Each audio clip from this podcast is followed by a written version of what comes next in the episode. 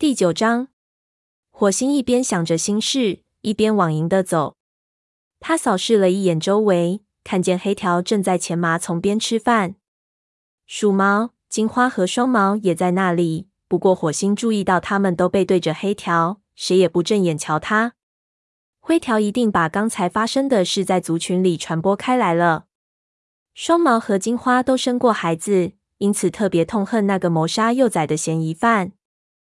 火星想，如果他们相信灰条的话，这倒是个好迹象。这表明灰条已经被大家重新接受，又要开始像以往那样左右逢源了。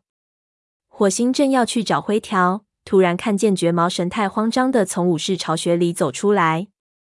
绝毛瞅瞅黑条，向前迈了一步，随即又折回朝火星这边走来。他着急的说：“我刚刚听说，火星，对不起。”他从我身边跑掉了，这都是我的错。平静些，火星用尾巴拍了拍绝毛的肩膀，告诉我发生什么事了。绝毛喘了两口气，定了定神，这才说：“黑条说他要出去捕猎，我就跟他一起去。可到了森林里，他又说要拉大便。他走到灌木丛后，我便在外面等着他。哪知过了很长时间，他也没有出来。于是我过去一瞧。”他竟然不见了！如果利仔死了，我永远也不会原谅自己的。火星安慰他说：“利仔不会死的，但他也不能确定自己说的准不准。利仔中的毒实在太厉害了，而且现在还有别的要紧事。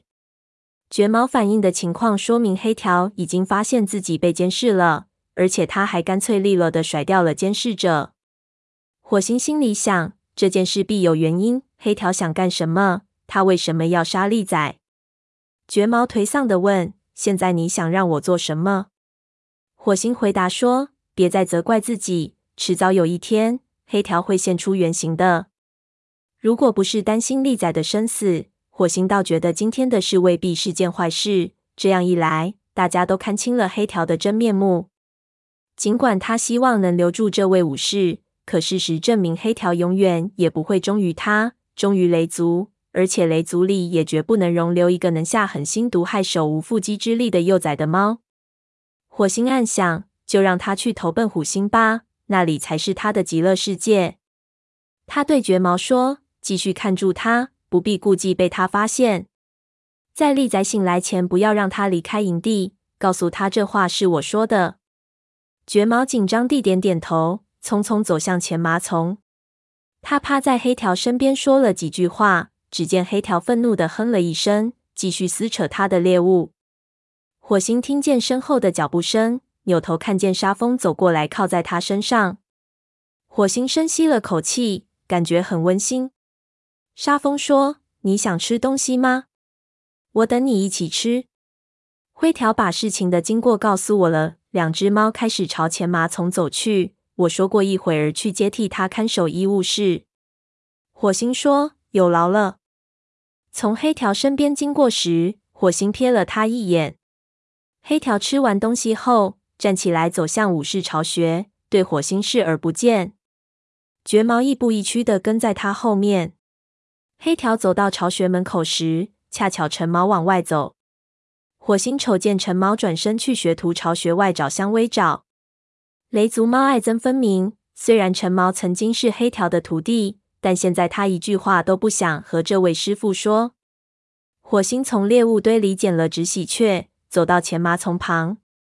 鼠毛见他过来，对他说：“喂，火星，刺爪说你想和我谈谈他武士典礼的事，现在行吗？”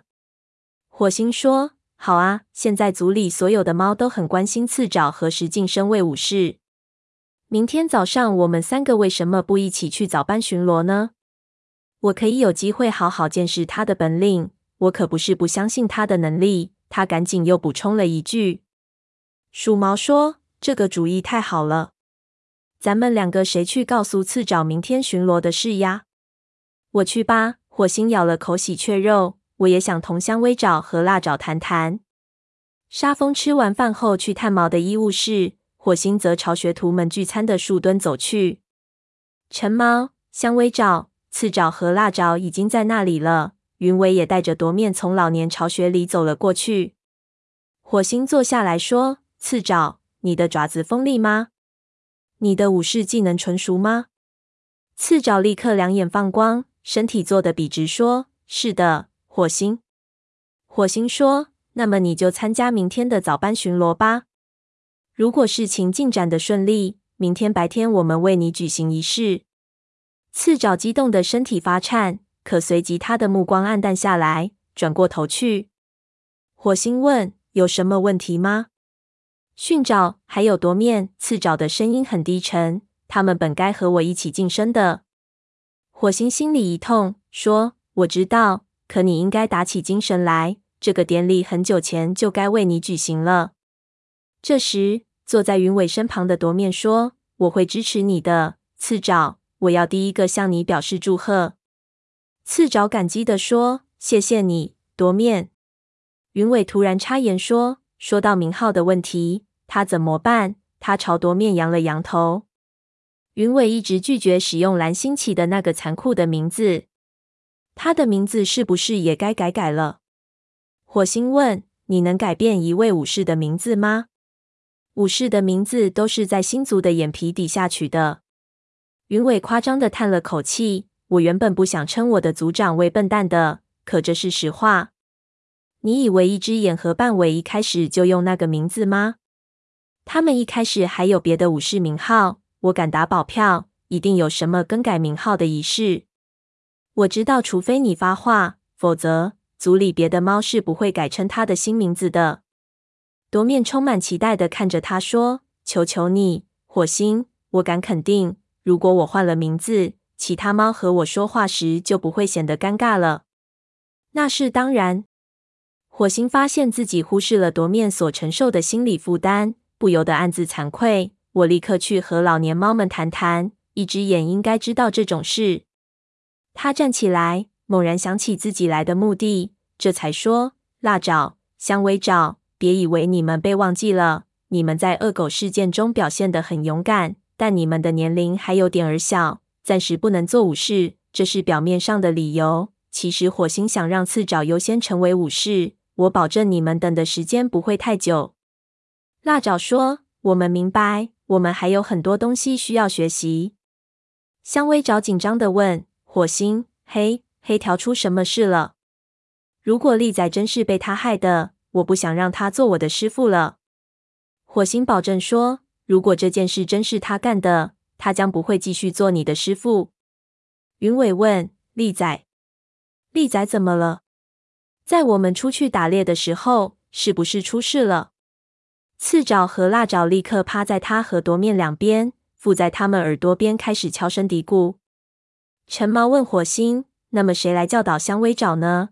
在他心里已经认定黑条有罪了，他满怀希望地说：“我可以同时教导他和蜡爪。”香薇爪的双眼顿时亮了起来，但火星摇了摇头说：“绝对不行，陈毛，你对他不够严格。”陈毛脸上闪过一丝怒色。紧接着，他又不好意思地点点头，说：“就算你说的没错，好啦。”火星一边朝老年猫巢穴走去，一边说：“放心吧，我会为他找一位好师傅的。”火星走进老年猫巢穴里，看见他们都在睡觉。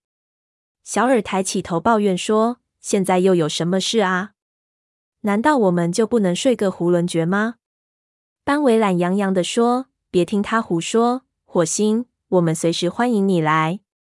火星说：“谢谢你，班尾。不过我只想和一只眼谈谈。”一只眼伸了个懒腰，眨眨他那只独眼，张口打了个哈欠，这才说：“我听着呢。”火星，有话快说。我想问问你名号的问题。于是火星把云伟想为夺面改名字的事讲了一遍。一听到夺面的名字，文伟立刻凑了过来。夺面刚受伤时，文伟曾照顾了一段时间，因此他们之间建立了深厚的友谊。等火星讲完，文伟说：“这件事不能怪云伟，因为谁都不想有那么个名字。”一只眼打着呵欠说：“他们给我改换名字的时候，我已经老了。说老实话，我才不在乎他们叫我什么呢，只要他们给我送吃的来就行。可年轻猫就不同了。”火星急忙问。那你能告诉我该怎么做吗？当然可以了。一只眼冲他晃了晃尾巴，凑近点儿，仔细听好了。夜里下起了大雨。第二天清晨，火星带着鼠毛和刺爪走出营地大门，看见昨天下的雪都融化了，阳光明媚，每一棵灌木、每一株草上都挂满了晶莹剔透的水珠。火星精神抖擞，迈开轻快的脚步。火星能从刺爪的眼神中看出他的兴奋，但他极力保持镇定，决心要在族长面前露一手。三只猫爬上山沟，迎面吹来一阵清风，夹杂着浓烈的老鼠气味。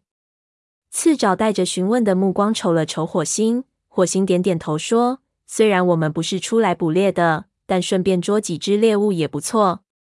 让我们看看你的能耐吧。”刺爪静静站立了一会儿，确认老鼠发出的沙沙声是从一簇灌木丛里发出来的。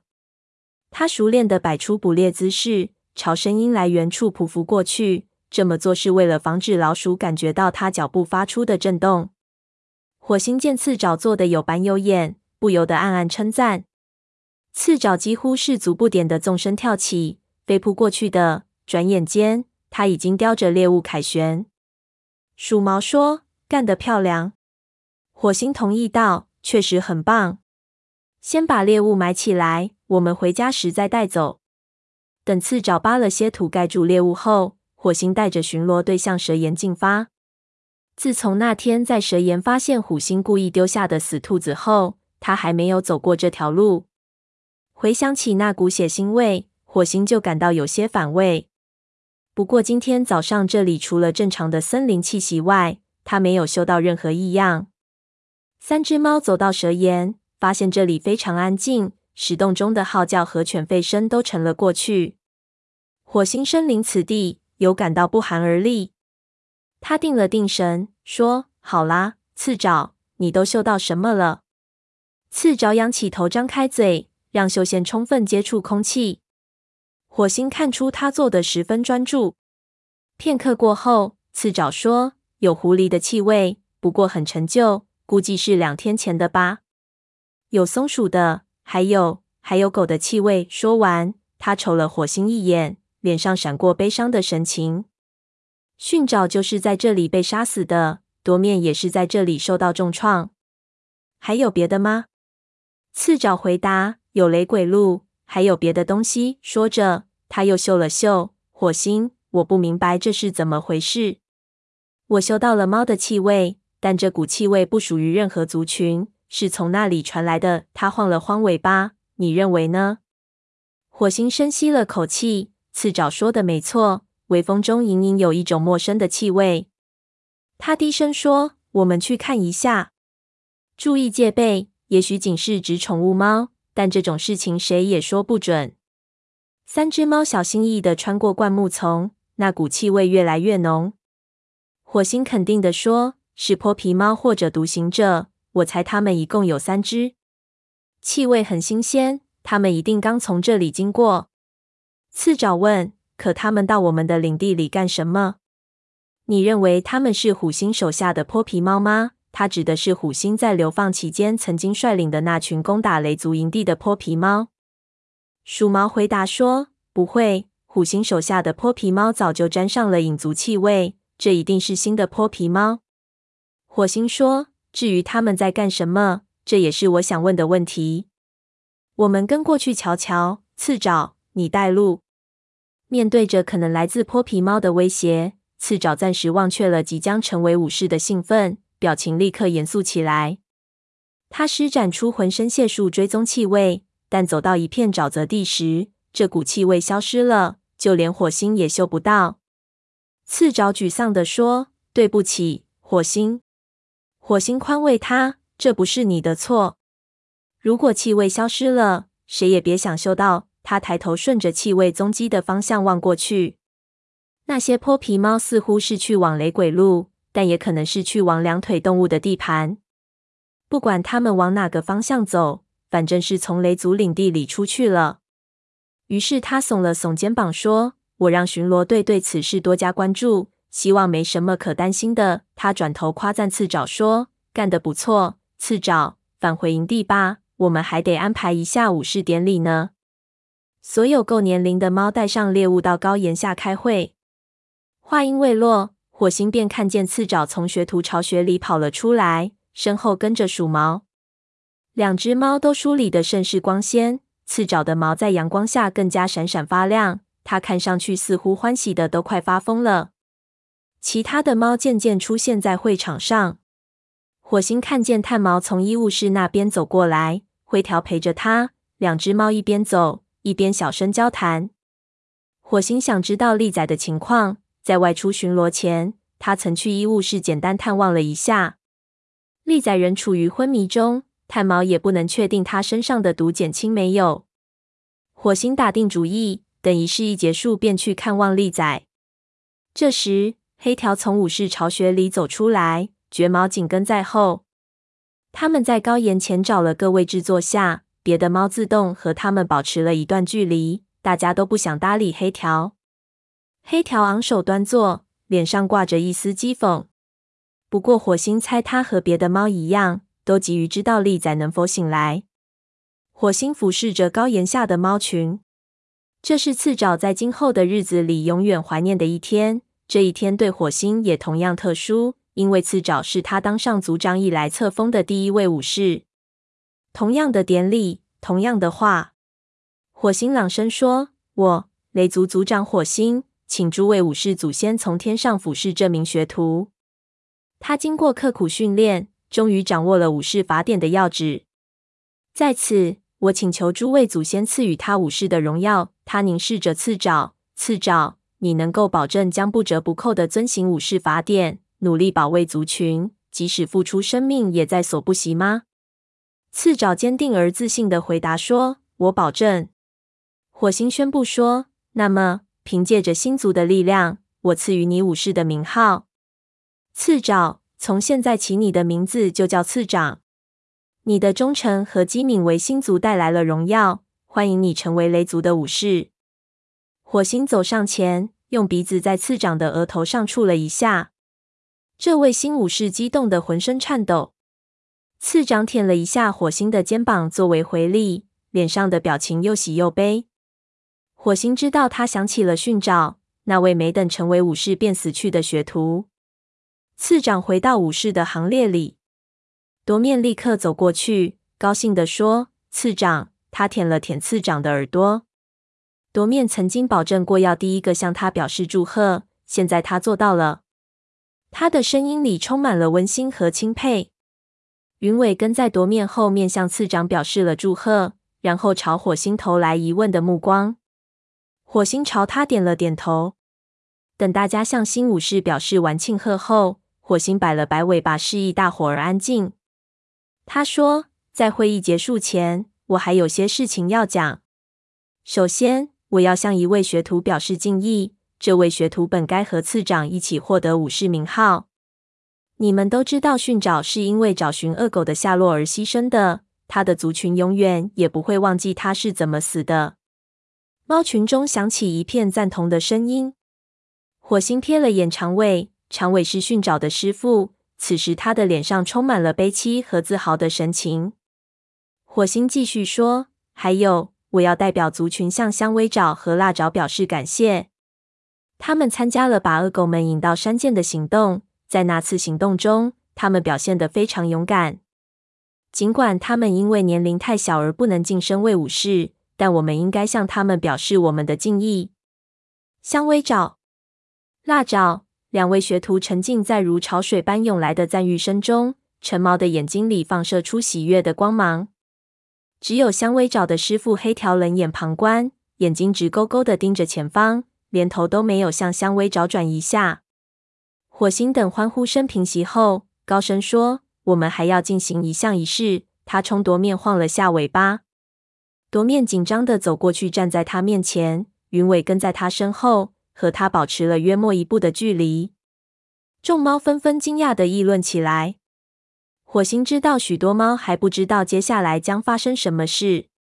为一名武士举行更名仪式，这可是一件很久都没发生过的稀罕事。火星按照一只眼交代他的话开始说：“列祖列宗在上，你们清楚每一只猫的名字。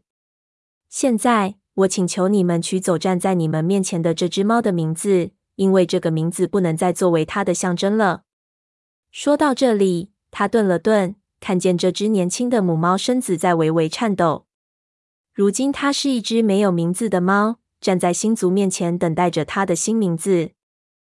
火星希望他能喜欢这个新名字，这是他经过一番深思熟虑后取的。他认为非常适合他。火星宣布，经过祖先们的同意，我以族长的名义赐予这只猫新的名号。从现在起，它的名字就叫亮星。尽管它身患残疾，但我们敬重它不屈不挠的精神和内心坚定的信念。他走上前，按照武士典礼的礼节，用鼻子在亮星的额头上触了触。亮星也在他的肩膀上舔了一下。亮星，亮星！猫群中爆发出震天动地的欢呼声。亮星在做学徒的时候便与大家相处得很好，所有的猫都为他的残疾感到难过。虽然他感官不全，不能感知到完整的世界，但雷族永远都会善待他。火星带着亮星走到云尾面前，他问：“怎么样？这下你高兴了吧？”云尾兴奋地贴在亮星身上，两只猫尾巴角缠在一起。